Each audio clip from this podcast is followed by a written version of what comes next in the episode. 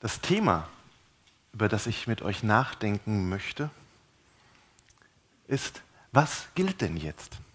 Was gilt denn jetzt? Ich habe mir diese Frage schon oft gestellt. Und sie ist mir auch schon oft gestellt worden. Wir leben ja in einer Zeit der Umbrüche. Und gerade auch ethische Überzeugungen verändern sich in unserer Welt und in unserer Zeit. Dinge, die vor 60 Jahren absolut verboten waren, wo, man, wo sich eigentlich fast alle einig waren, ähm, erscheinen uns heute als anachronistisch und aus der Zeit gefallen. Was gilt denn jetzt? Und ich glaube, das ist eine Frage, der wir uns auch alle persönlich immer wieder neu stellen. Wie soll ich denn leben? Wie kann ich denn im Tausenderlei der vielen Entscheidungen, der Möglichkeiten und Wege ethisch verantwortliche und gute, Jesusgemäße Entscheidungen treffen? Was meine ich damit? Zum Beispiel, wie gehe ich mit Wahrheit um? Wie lebe ich Partnerschaft und Sexualität? Wie gehe ich mit Besitz und Geld um? Wie gehe ich mit Andersdenkenden um? Bin ich Teil der Ausbeutung? Habe ich eine Verantwortung für das Klima? Und so weiter. An ethischen Fragen, mit denen wir konfrontiert werden, mangelt es in unserer Zeit nun mal wirklich nicht. Tausenderlei andere Fragen sind da noch.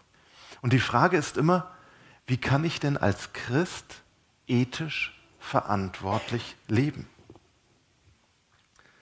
Oder wie kann ich einen guten, verantwortlichen, Jesus-gemäßen Weg gehen?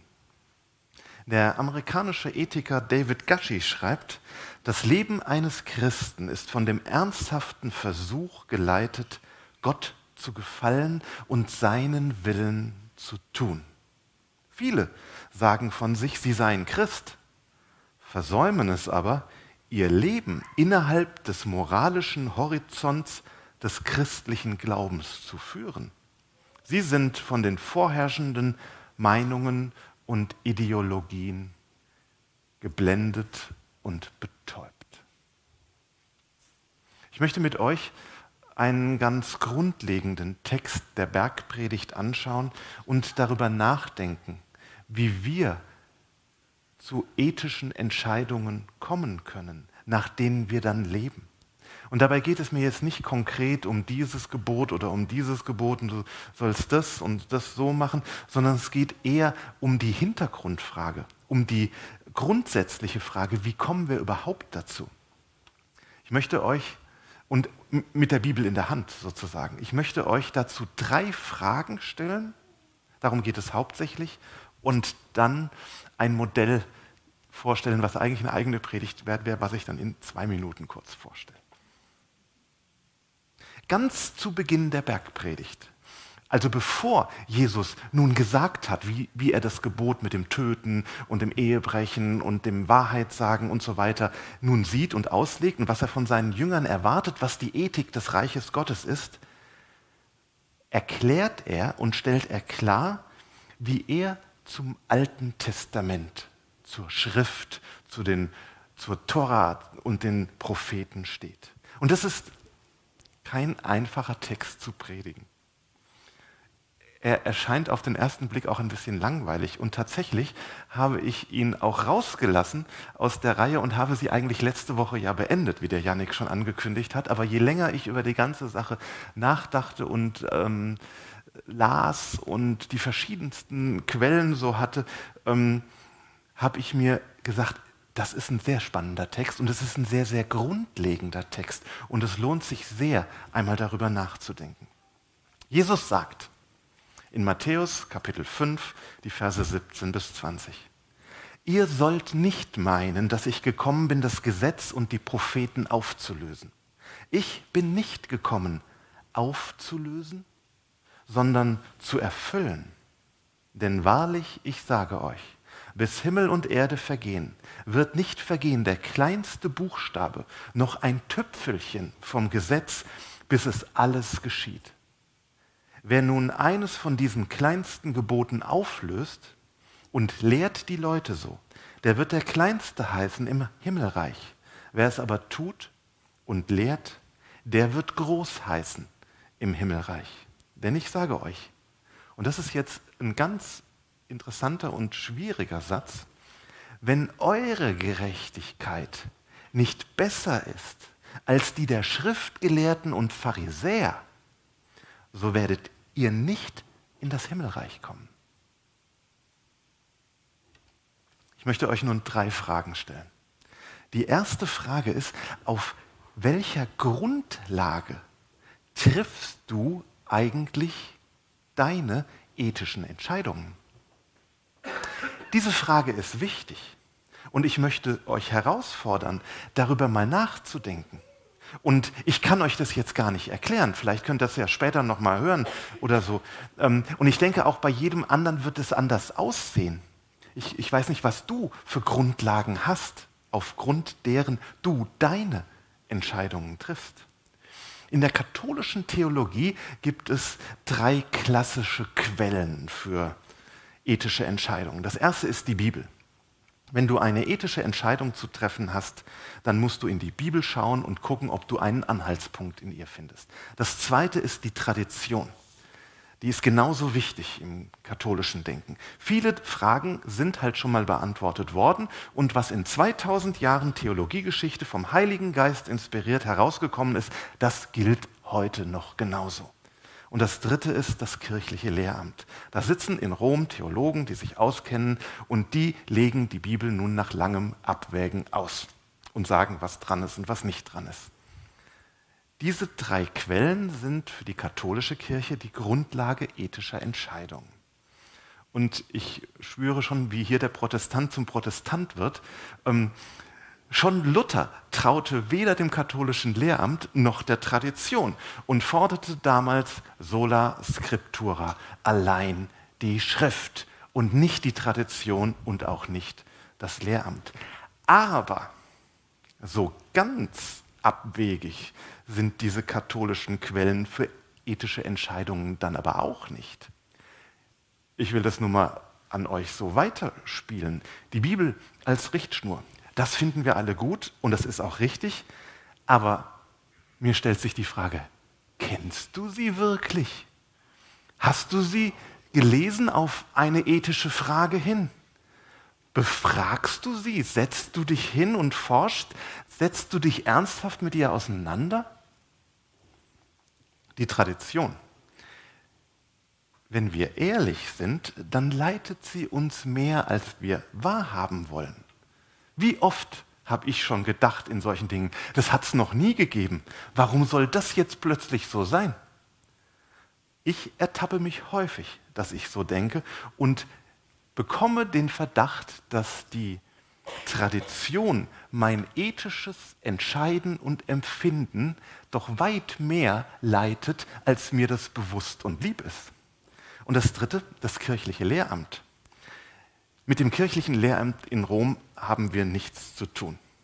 Aber geistliche Lehrer, denen ich vertraue und die mich geprägt haben, Eltern, deren ethischen Haltungen ich mit der Muttermilch aufgesogen habe, der Mainstream meiner Gemeinde oder Bewegung, in der ich bin, wie man halt so denkt in meiner Blase, das leitet mich dann schon. Wir müssen sie letztlich werten. Ich glaube nicht, dass wir sagen können, wir haben nichts mit Tradition und nichts mit ähm, geistlichen Vorbildern und Leitern zu tun, sondern wir müssen es einfach werten. Aber die spannende Frage ist, und das werdet ihr jetzt sicher gedacht haben, eigentlich habe ich andere Quellen. Was gibt es denn noch für Quellen für unsere ethischen Entscheidungen? Das Gewissen. Es ist eine Gewissensfrage. Und manchmal schlägt es. Und manchmal wundern wir uns auch, dass es jemandem nicht schlägt. Interessant dabei ist, dass Jesus den Begriff und das Konzept des Gewissens überhaupt nicht kennt. Ähm, er redet nie vom schlechten Gewissen. Das ist auch im Alten Testament völlig unbekannt. diesen ganzen Begriff gibt es nicht. Das ist ein griechischer Begriff, der erst bei Paulus auftaucht sollte man einfach mal zur Kenntnis nehmen. Das nächste ist die Wissenschaft. Ich glaube, unsere ethischen Entscheidungen sind sehr, sehr auch von der Wissenschaft und was uns Wissenschaftler über Klima und so weiter sagen, geprägt. Wir haben als Kinder früher dieses Lied gesungen, die Wissenschaft hat festgestellt, festgestellt, festgestellt. Ich weiß nicht, ob es noch jemand kennt. Das prägt uns zutiefst. Was prägt uns noch? Erfahrungen. Erfahrungen, die wir gemacht haben. Da bin ich auf die Nase gefallen. Das hat nicht funktioniert. Das prägt mein ethisches Empfinden. Auch die Nation, die Kultur, in der ich lebe, vielleicht eine Ideologie, eine Weltanschauung, der ich anhänge. Und ich glaube überhaupt nicht zu unterschätzen, meine Freunde, die Blase, in der ich mich bewege und aufhalte, das prägt natürlich mein ethisches, das ist Quelle meiner ethischen Entscheidungen. Und die Herausforderung ist, setz dich doch mal hin anhand einer Frage, die dich vielleicht wirklich bewegt und umtreibt und versuch doch mal nach der Quelle zu fragen. Was prägt mich denn in dieser Frage? Welche Quellen sind mir wichtig? Die spannende Frage ist nicht, ob du ethische Orientierung suchst, sondern wo du sie suchst. Und darüber sollten wir uns einfach mal klar werden. So, nun lesen wir unseren Bibeltext und wir sehen, dass für Jesus die wichtigste Quelle die das Gesetz und die Propheten waren. So sagte er es. Das ist das Alte Testament, die Bibel. Das Neue wurde ja auch gerade noch, war noch gar nicht geschrieben zu dieser Zeit. Das gilt für uns dann genauso mit. Ähm, er schaut in die Bibel. Und im Markus-Evangelium Kapitel 7 sagt er einmal zu den Pharisäern im Streit um so eine Frage, ihr verlasst Gottes Gebot und haltet an der Überlieferung der Menschen fest. Also Jesus geht es um die Bibel bei, als Quelle für ethische Entscheidungen. Das ist eine Erkenntnis aus unserem Text hier. Und wenn wir dann durch die Bergpredigt das hindurchsehen, sehen wir, dass er in den meisten Fällen, nicht in allen, aber doch in den meisten Fällen äh, Bibel zitiert. Nun ist das Problem. Die Bibel ist ein dickes Buch und in ihr steht viel drin. Und es ist gar nicht so einfach, auf eine moderne Fragestellung eine Antwort zu finden. Ich, es ist nicht einfach sozusagen, ja, da halte ich halt an die Bibel. Ähm, Außerdem haben sich unsere Zeit und unsere Kultur grundlegend verändert. Vieles, was sie schreibt, passt heute nicht mehr. Es erscheint uns als seltsam oder gar als komplett falsch. Ich will das ähm, an einem Beispiel deutlich machen. In 2. Mose Kapitel 20 stehen die zehn Gebote, die, für alle, die wir alle für richtig und wichtig halten und sie auch Grundlage unseres ethischen Denkens und auch unseres ganzen Rechtssystems sind. Im nächsten Kapitel stehen dann weitere Gebote, die, ja, ich lese euch mal vor. Wenn du einen hebräischen Sklaven kaufst, soll er dir sechs Jahre dienen. Im siebten Jahr soll er freigelassen werden ohne Lösegeld. Da muss ich erst mal schlucken das mit den Sklaven finden wir nicht so gut. Ähm, und da sind wir uns alle einig. Was ich gut finde, ist, dass er im siebten Jahr entlassen werden darf. Ja? Aber, hört, was da steht. Hat ihm sein Herr eine Frau gegeben und hat sie ihm Söhne und Töchter geboren in diesen sechs Jahren, so sollen Frau und Kinder seinem Herrn gehören. Er aber soll ohne Frau gehen. Hallo? Das steht in der Bibel. Ja? Und ähm, abgesehen davon, dass das mit der ganzen Sklaverei ja wirklich schrecklich ist, soll hier jetzt eine Familie auseinandergerissen werden? Es geht nicht besser weiter. Verkauft jemand seine Tochter als Sklavin, so darf sie nicht freigelassen werden wie die Sklaven. Warum wohl? Was macht man mit einer Sklavin? Vers 10, wer einen Menschen schlägt, dass er stirbt, der soll des Todes sterben. Okay, die Bibel ist für die Todesstrafe, wir sind dagegen. Wer Vater oder Mutter flucht, der soll des Todes sterben.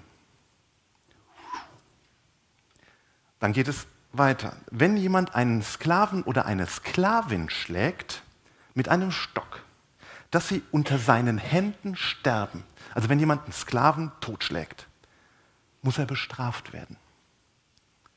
Okay. Eben stand noch, wenn jemand einen Menschen totschlägt, soll er auch sterben. Ja? Bei einem Sklaven nicht mehr. Ein Sklave ist das nicht wert. Finde ich bedenklich. Aber es geht noch schwieriger weiter. Bleiben sie aber ein oder zwei Tage am Leben, so soll er nicht bestraft werden, denn es ist sein Geld. Ist der Sklave ein Mensch oder ist er ein Gegenstand, den man mit Geld kaufen kann? Hier ist es sein Geld. Merkt ihr? Ähm, und Jesus sagt nun, wenn nun eines von diesen kleinsten Geboten auflöst und lehrt die Leute so, und er bezieht sich auf Tora, Gesetz und Propheten, wird der Kleinste heißen im Himmelreich. Wer es aber tut und lehrt, wird groß heißen im Himmelreich. Versteht mich nicht falsch. Ich will die Bibel nicht madig machen. Ich liebe sie. Sie ist unsere heilige Schrift und ich will sie in keiner Weise klein oder schlecht reden. Aber wir müssen sie aus Ehrfurcht und Liebe genau lesen und uns dann sehr klug überlegen, wie wir damit klarkommen und wie wir sie interpretieren.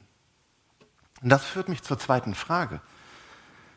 Auf welcher Grundlage interpretierst du eigentlich die Bibel?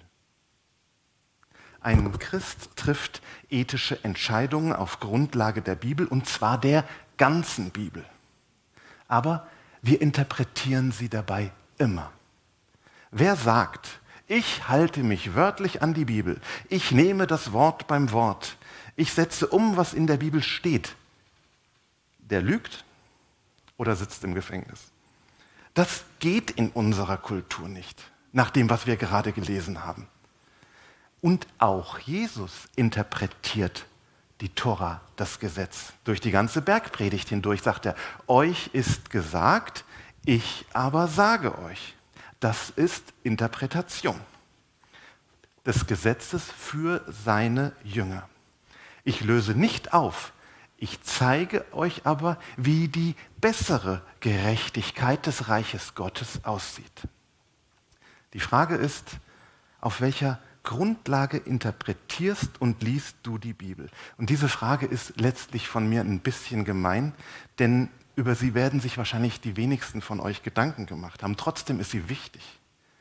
Vielleicht langt uns aber zuallererst mal die Erkenntnis, ich interpretiere die Bibel immer.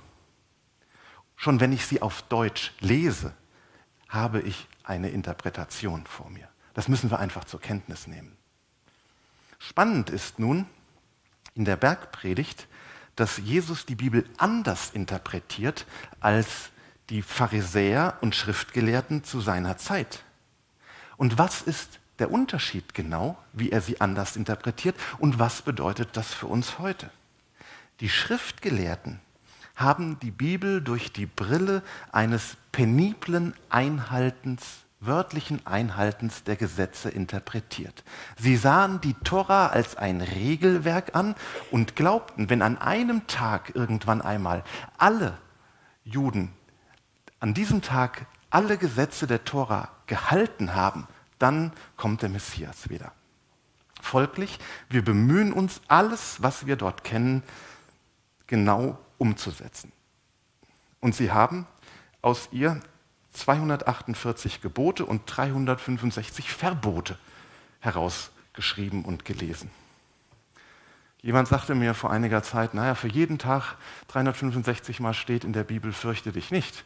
Das mag stimmen, aber es gibt auch für jeden Tag ein Gebot, ein Verbot. Es gibt 365 Verbote.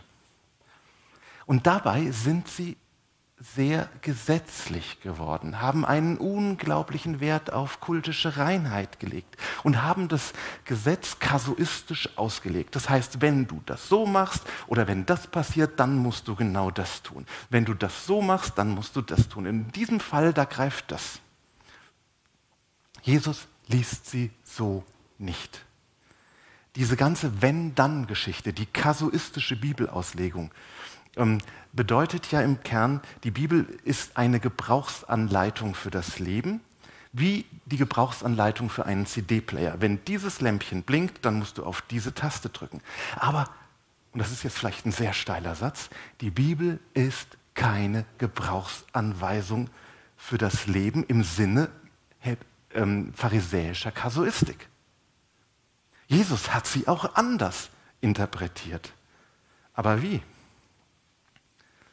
Zuerst einmal hat die Bibel für Jesus höchste Autorität. Sie wird nicht aufgehoben, sondern bekräftigt und er sagt, ich habe sie erfüllt.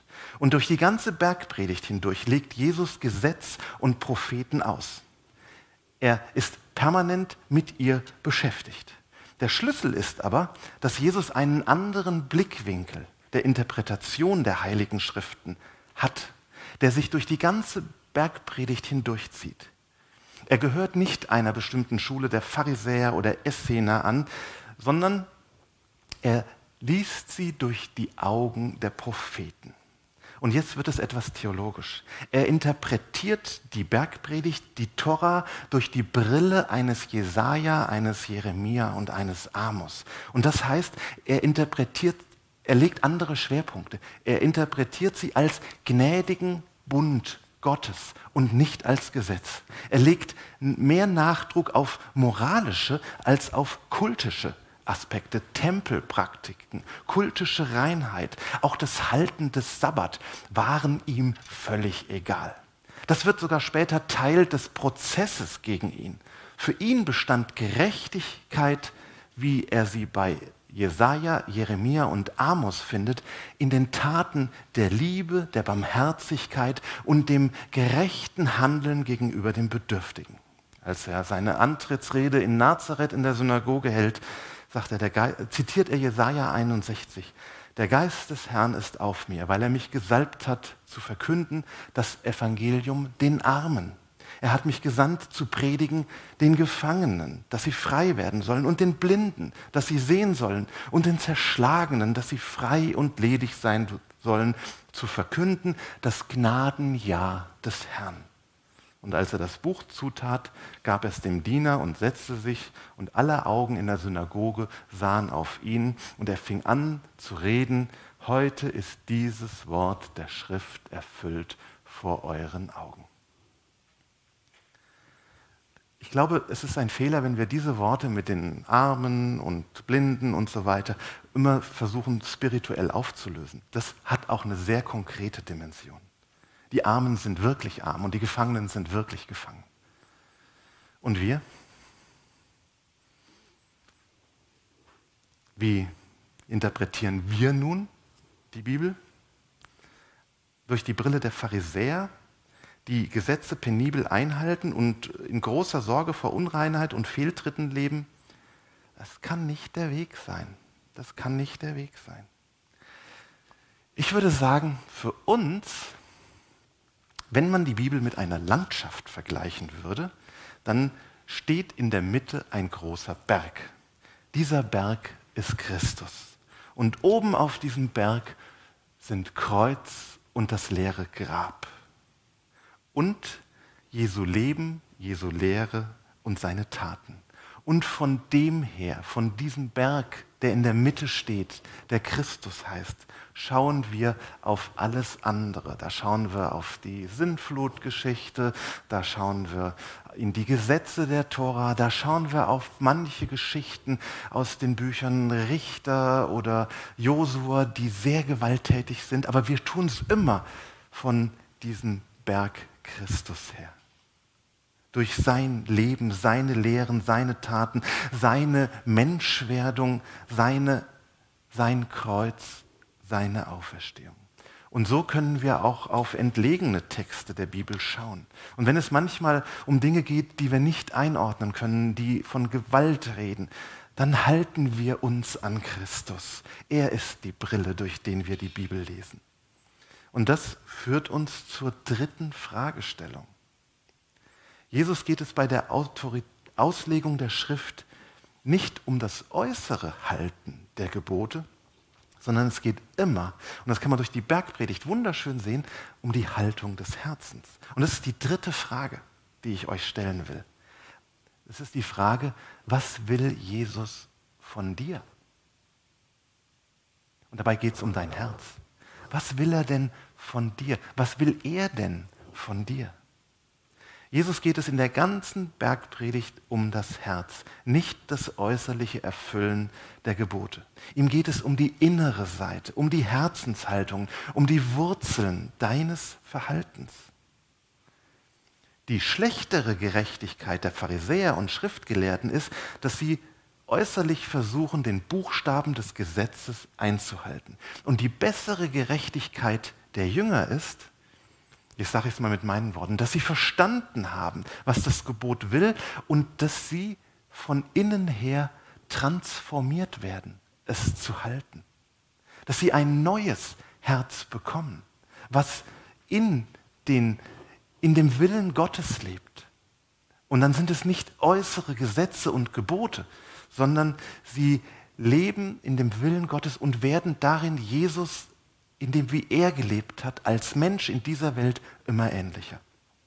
Im Zentrum der Bergpredigt steht die neue Gerechtigkeit Gottes, die aber nicht mit Macht und Gesetz, Gewalt durchgesetzt wird, sondern durch eine geistliche Transformation, die ein neues Denken und Handeln erwachsen lässt, das politische, soziale und öffentliche Veränderung mit sich bringt. Die bessere Gerechtigkeit ist die Erfüllung von den Worten und Taten Jesu hier auf Erden und gleichzeitig Handlungsanweisung für seine Hörerinnen und Hörer. Wie können wir nun die Gebote verstehen? Mir hilft ein Bild. In der Mathematik gibt es ja so Reihen. Ne? Vielleicht für den einen oder anderen. Die Computerleute wissen das gut. 2, 4, 8, 16, 32, wie heißt die nächste Zahl? 64. Es ist immer das Doppelte. Ja? Das ist eine Reihe in der Mathematik. Ähm, die Bibel in ihrer antiken Kultur sagt 2, 4, 8, 16, 32. Und dann hört sie auf. Und wir müssen aber heute 128 oder 256 sagen. Wir leben im 21. Jahrhundert. Das heißt, du kannst vollkommen daneben liegen mit dem, was du dir so zurechtzimmerst. Aber es langt nicht, bei 32 stehen zu bleiben. Wie, nehmen wir die Sklaverei. Die Bibel schafft sie nicht ab. Sie regelt sie. Sie regelt sie im Kontext der Antike sehr human. Aber selbst Paulus schreibt, ähm, ihr Sklaven seid untertan euren Herren, selbst den Wunderlichen. Also das Neue Testament schafft sie auch nicht ab. Aber die Bibel schützt sie. Und Gott steht auf ihrer Seite. Die zehn Gebote beginnen mit den Worten, ich bin der Herr dein Gott, der ich dich aus der Sklaverei Ägyptens geführt habe. Du sollst nicht. Das heißt, moderne christliche Ethik im 21. Jahrhundert sagt, 256. Und das heißt, sie kämpft gegen jegliche Form von Sklaverei. Auch wenn Paulus das noch nicht so ganz im Blick hatte. Bei ihm sieht man das schon, dass er, dass da, dass er da kurz davor war, 128 zu sagen. Ja? Aber wir aus Liebe zu den Menschen kämpfen gegen Sklaverei. Könnt ihr das nachvollziehen, was ich gesagt habe?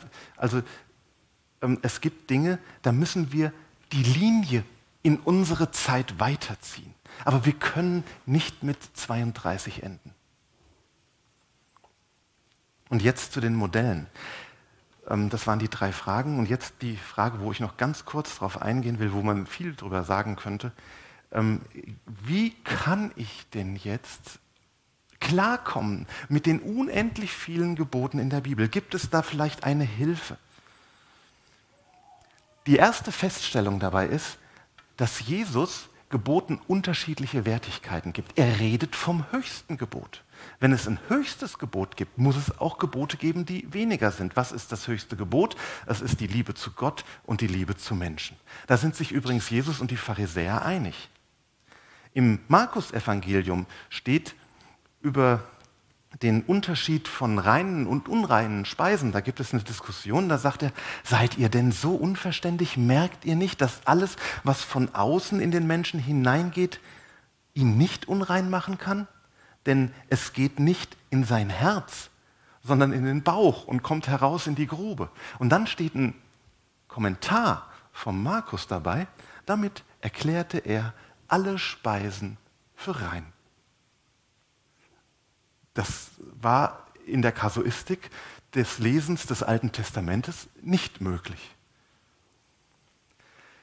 Wie können wir damit umgehen? Das Modell kommt aus der Rechtswissenschaft. Man unterscheidet einfach verschiedene Ebenen von Gesetzen. Das erste ist die Ebene der Urteile. Hier geht es immer um eine spezielle Situation. Das Zweite, wenn man etwas tiefer gräbt, ist die Ebene der Regeln. Zum Beispiel, du sollst nicht töten. Sie beziehen sich nie auf einen Einzelfall, sondern sie liegen viel allgemeiner und sagen direkt, was zu tun ist und zu lassen ist. Das Dritte wäre die, die, die ähm, Ebene der Prinzipien. Ein Prinzip, das ist noch eine Schippe tiefer gegraben, heißt, liebe deine Feinde. Prinzipien sind noch genereller, aber sie sagen nicht direkt, was du tun und lassen sollst. Und ganz auf dem Grund liegt dann die Ebene der Normen und Grundüberzeugungen. Sie ist die Basis für alle Prinzipien, Regeln und Urteile. Sie sind die, ist die tiefste Schicht und man kann nicht mehr tiefer fragen, warum ist das jetzt so? Und christliche ethische Grundüberzeugungen müssen dem Wesen Gottes entspringen. Das ist der letzte und tiefste Grund. Moderne christliche Ethiker reden von drei Grundüberzeugungen, die dem Wesen Gottes entsprechen. Liebe, Freiheit und Gerechtigkeit. Das sind die grundlegenden tiefen Schichten der Ethik der Bibel. Das wäre ein Modell, mit dem man umgehen kann. Ich komme zum Schluss. Was will Jesus von dir? Wisst ihr, es geht nicht darum, sich immer alles so zurechtzubiegen, wie man es gerade gern hätte, sondern es geht darum, zu leben, wie es ihm entspricht und wie er es von mir möchte. Es geht um ein Sein in Gott, dem eine Veränderung des Herzens folgt. Es geht nicht darum, penibel 248 Gebote und 365 Verbote einzuhalten, wie es die Pharisäer gelernt haben.